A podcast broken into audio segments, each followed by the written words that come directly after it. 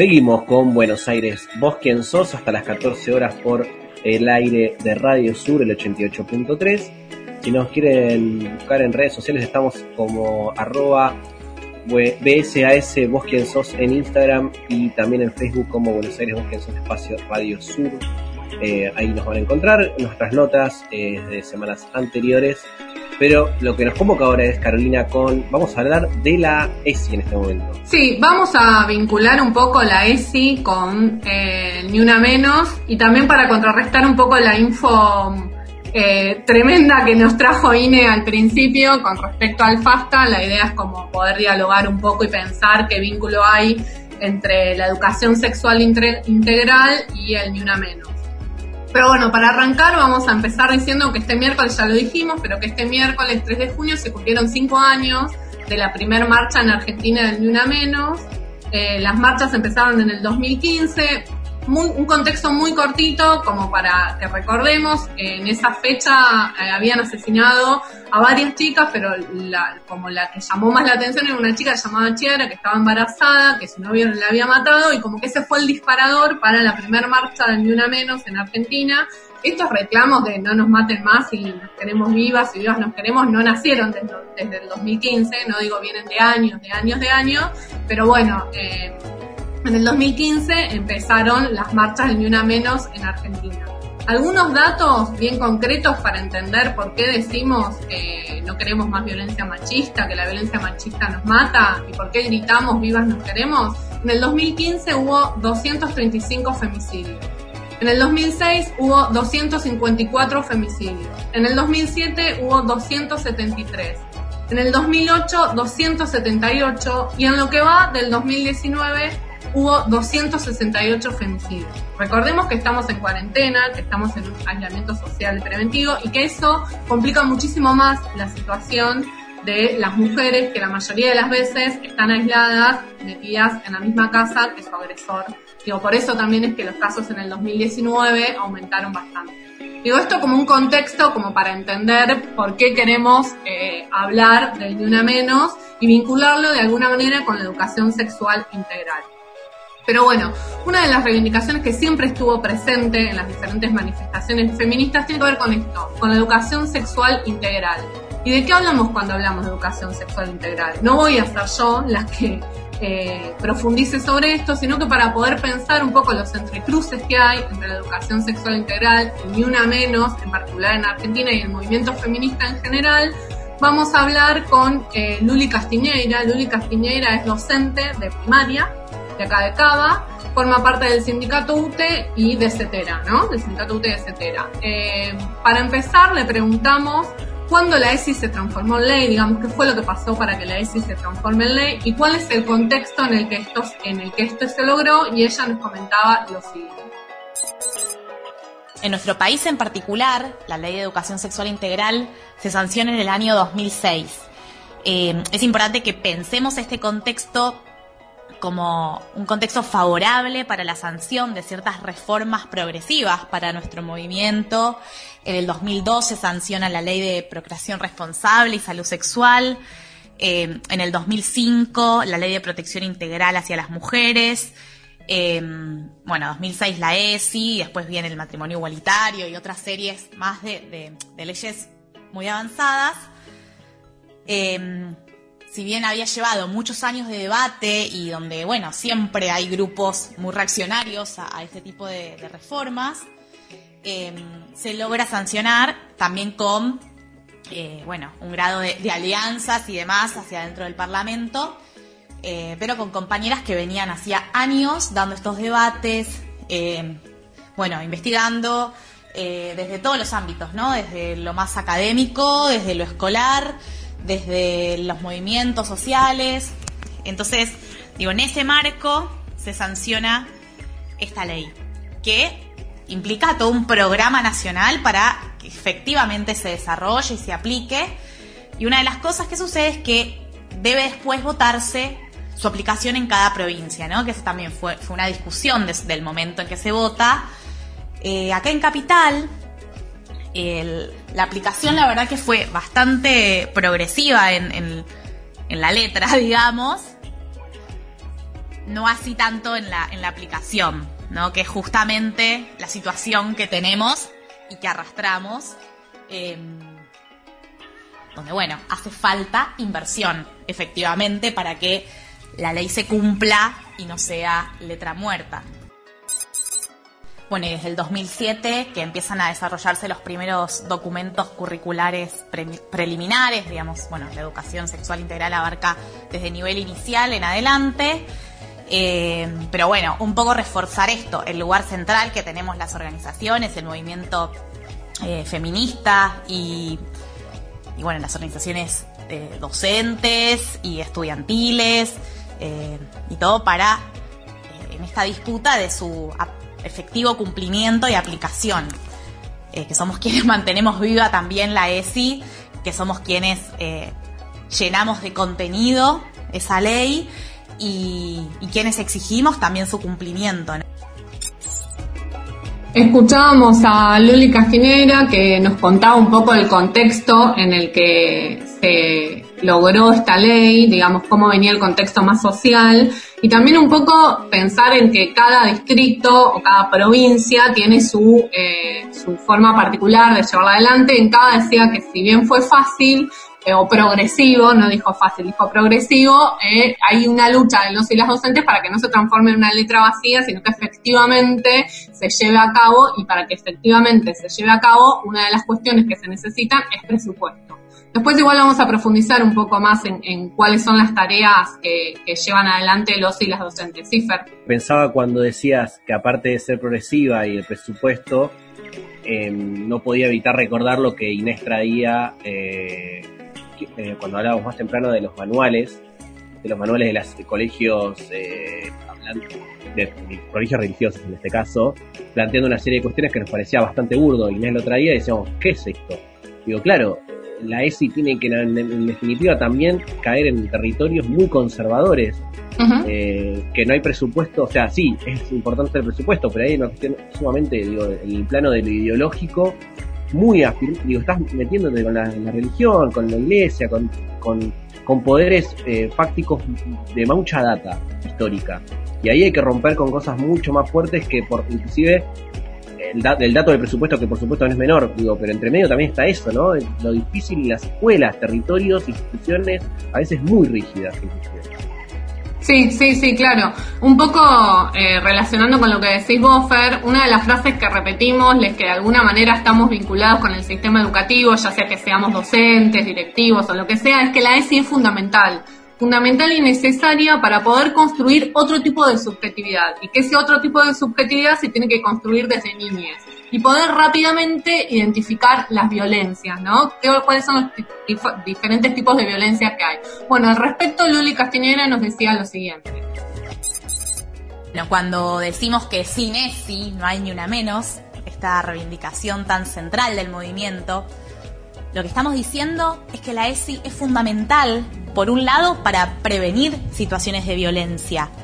Está demostrado que cuando se trabaja la ESI en las escuelas, salen a la luz un montón de situaciones de violencia que se están viviendo efectivamente y ahí permite que la escuela pueda intervenir, que el Estado puede intervenir. Y por otro lado, acá se cruzan dos leyes que se necesitan mutuamente, ¿no? Que son la ley de protección integral hacia las mujeres con la ley de educación sexual integral, porque es fundamental que desde los primeros años de vida las niñas se formen, que podamos compartir esta mirada, que puedan identificar lo que es violencia de género, que puedan ver que los estereotipos son violencia, que puedan identificar la violencia psicológica, simbólica, física, sexual. Pero además, formar sujetes críticos, empoderades, que cuestionen esta realidad que viven, que puedan, por un lado, repudiar también la violencia machista, ¿no? Como es un trabajo con niñas, niñas, niños, que desde los primeros años se subjetiven de otra manera, ¿no? Que, que no entre en sus posibilidades de vida el ejercer violencia, que le llame la atención una situación de discriminación, que no, que no se naturalicen las situaciones que vivimos cotidianamente como sociedad.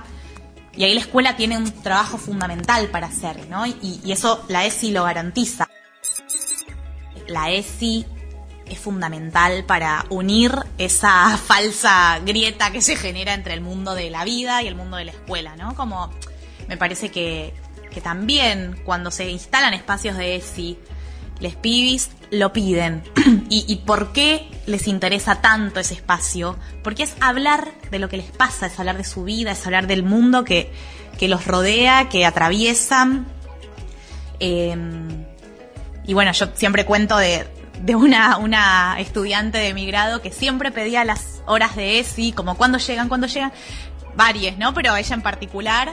Y, y una vez me dijo, como a mí me encanta la ESI, señor, porque en las clases de ESI se me ocurren ideas mejores que en todas las otras clases. Ella, bueno, le costaba mucho las otras materias y demás, pero podía pensar el mundo y las relaciones y los vínculos en clave ESI.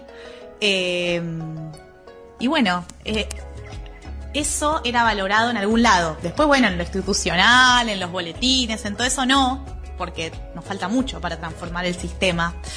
Eh, pero en esa clase, sus ella se animaba a intervenir, sus intervenciones eran valoradas.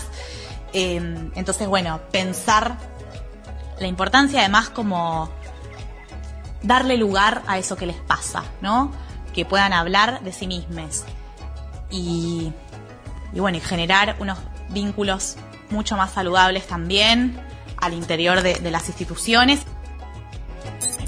Queda muy claro en lo que nos cuenta Luli, que recordemos que ella es docente de primaria, la necesidad de la ESI en las escuelas y la posibilidad de construcción de otra subjetividad, ¿no? Desde niñez, desde chiquitos, esto que decía que no exista la posibilidad de ejercer violencia sobre un otro.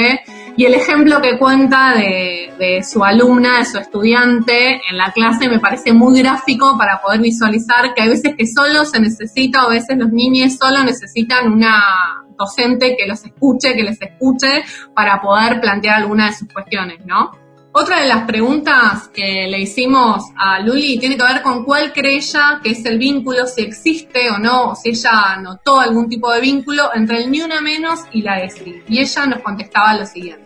Explosión del Luna Menos también se pone como eje central, ¿no? que si bien fue, es una reivindicación que, el movimiento feminista nunca dejó de, de poner en el centro de la escena, pero estamos en mejores condiciones como sociedad también porque bueno, un movimiento que desbordó las calles para exigir efectivamente la aplicación de la ESI también. Entonces yo pienso que ahí también va de la mano, porque bueno, el ni una menos eh, y esta explosión del movimiento hace que necesariamente la sociedad tenga que poner en los primeros puntos de su agenda esta problemática que vivimos. Y la escuela también tiene que poner, tiene que ponderar ese trabajo, ¿no? Me parece interesante el planteo de que, si bien el Ni Una Menos es, un movimiento que desbordó a la sociedad, me parece interesante el planteo, poder ver que de alguna manera lo que hizo fue que como sociedad viéramos esta necesidad, digamos, nos puso eh, como docentes en mejores condiciones para poder enfrentar, como decía por ahí Ine o Fer al principio, como poder enfrentar esta otra ideología con la que a veces nos encontramos, o los, los padres, o ver qué es lo que pasa, el ni una menos como lo que hizo como fue generar a que la sociedad tenga que hablar de este tema y de alguna manera posicionó a los docentes y a las docentes en una manera, de alguna forma, un poco mejor a la hora de poder pensarnos en cómo damos la CESI.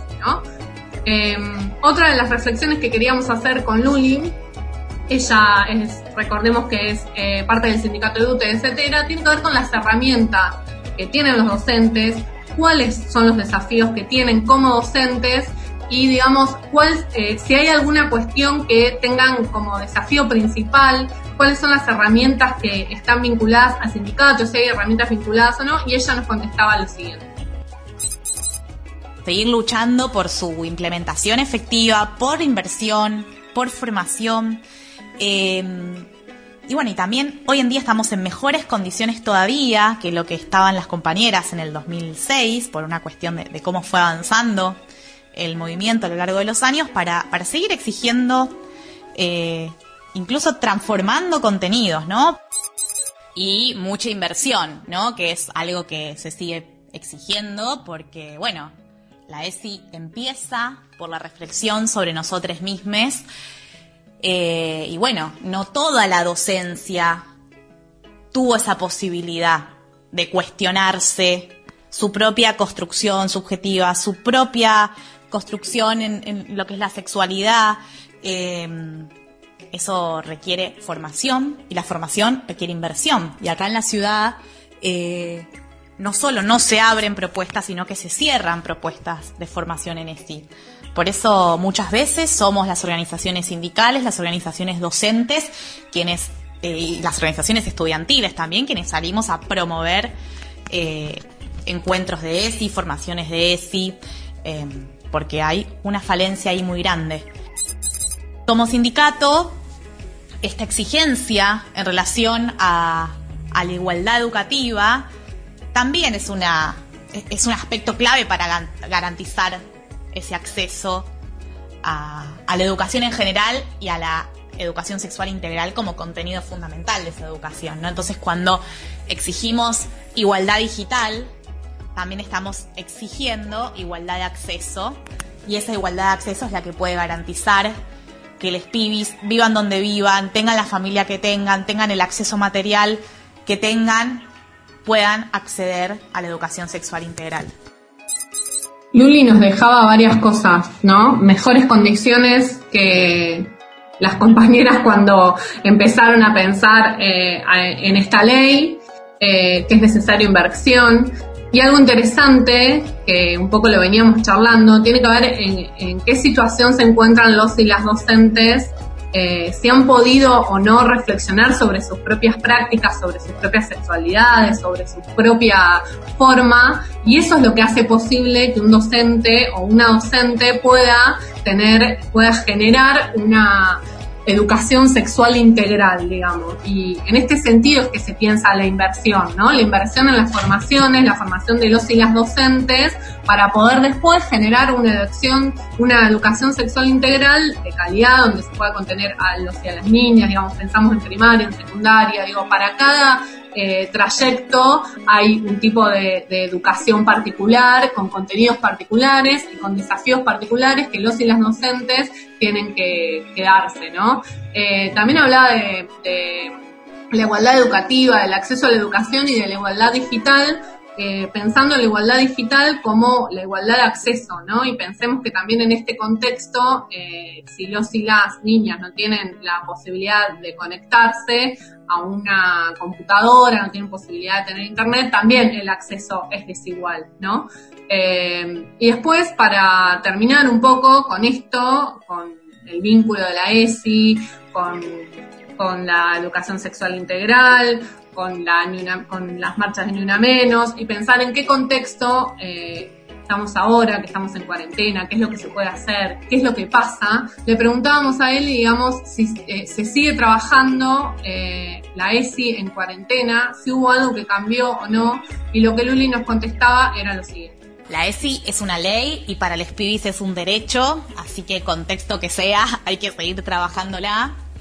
Sin embargo, bueno, ahora nos encontramos con algunas dificultades, em, sobre todo porque, bueno, la ESI es ese puente que se tiende entre lo que antes quedaba relegado a lo privado, ¿no? Entre comillas, eh, y el espacio público, ¿no? Lo público como ese lugar donde se garantiza este derecho de los pibis a recibir educación sexual integral con una perspectiva, ¿no? Entonces, eh, que es la perspectiva de géneros, la perspectiva de la diversidad, eh, más allá de las creencias, eh, valores o lo que cada familia piense o crea, la ESI trabaja de esta manera.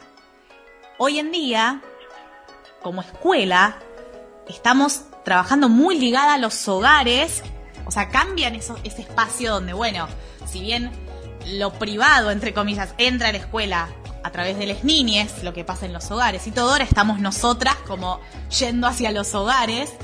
Em, y bueno, ¿de qué manera sostenemos ese puente donde estamos, tenemos que estar muy ligadas con la familia para trabajar cualquier contenido que sea? y ser muy estratégicas en esto, ¿no? En, buscar eh, trabajar aquellos contenidos y aquella manera en que nos sea posible seguir tendiendo ese puente.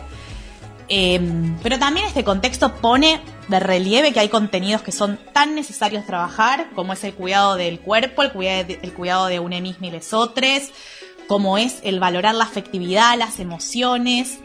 Y hay muchas cosas que, también el contexto pone en agenda necesariamente y que justamente son contenidos de la ESI. Em, y bueno, y después hay un montón de cosas también que se pueden seguir trabajando transversalmente, digamos, siempre eh, con las lentes ESI puestas para, pensar nuestras planificaciones. Eh, y bueno, y aprovechar también esta oportunidad en que muchas veces se nos abre un vínculo muy cotidiano con la familia, sobre todo lo que es escuela primaria, para acercarles la ESI, ¿no? Desde un lugar eh, amigable y bueno, y pensar en que a la vuelta a la escuela eh, podamos sostener este trabajo y profundizarlo, ¿no? Eh, digo, por ahí en una situación normal, bueno, una laburaría en su aula, trabajando el contenido que elija, después haría una reunión con las familias, mismo si hubiera algún problema eh, o alguna situación, se trabaja con la conducción o con otras familias o incluso con el sindicato. Eh, hoy en día, bueno, tenemos esta desventaja, si se quiere, de, la exposición, eh, porque, bueno, muchas veces las familias eh, no conocen tanto la ESI o tienen algún tipo de prejuicios al respecto. entonces, bueno, cuidándonos, pero también sin dejar de trabajarla, porque es un derecho, es un derecho del pibis que tenemos que garantizar. Y esa mirada y demás es está en la ley. Agradecemos a Luli Castiñeira, eh, docente de primaria, que forma parte del sindicato UTE de CETERA, por eh, la entrevista que nos dio, lo, que nos fue comentando. Algunas cosas que me parecen interesantes de esta última parte, que está vinculado, digamos, con qué es lo que pasa con la educación sexual integral en la cuarentena, es primero eh, Luli arranca diciendo es un derecho de los, de pibes que los pibes tienen y hay que darlo. Por lo tanto, me parece que eso es como el punto fundamental, ¿no? De ahí partimos para pensar que por más de que estemos en cuarentena y quizás haya un montón, como ella contaba, de desafíos, de nuevas herramientas, de poder pensarnos desde otro lugar, que hay que poder ir reformulando, pero partimos de que es un derecho que los pibes tienen y que hay que poder eh, llevarlo adelante. Después otra de las cosas que me pareció como una frase interesante es, eh, siempre con los lentes CESI puestos, me parece que un poco eh, los y las docentes tienen ese desafío, ¿no? Pensando en ponerte las lentes ESI para poder pensar las planificaciones, es como los desafíos que tienen para adelante. Y después esto de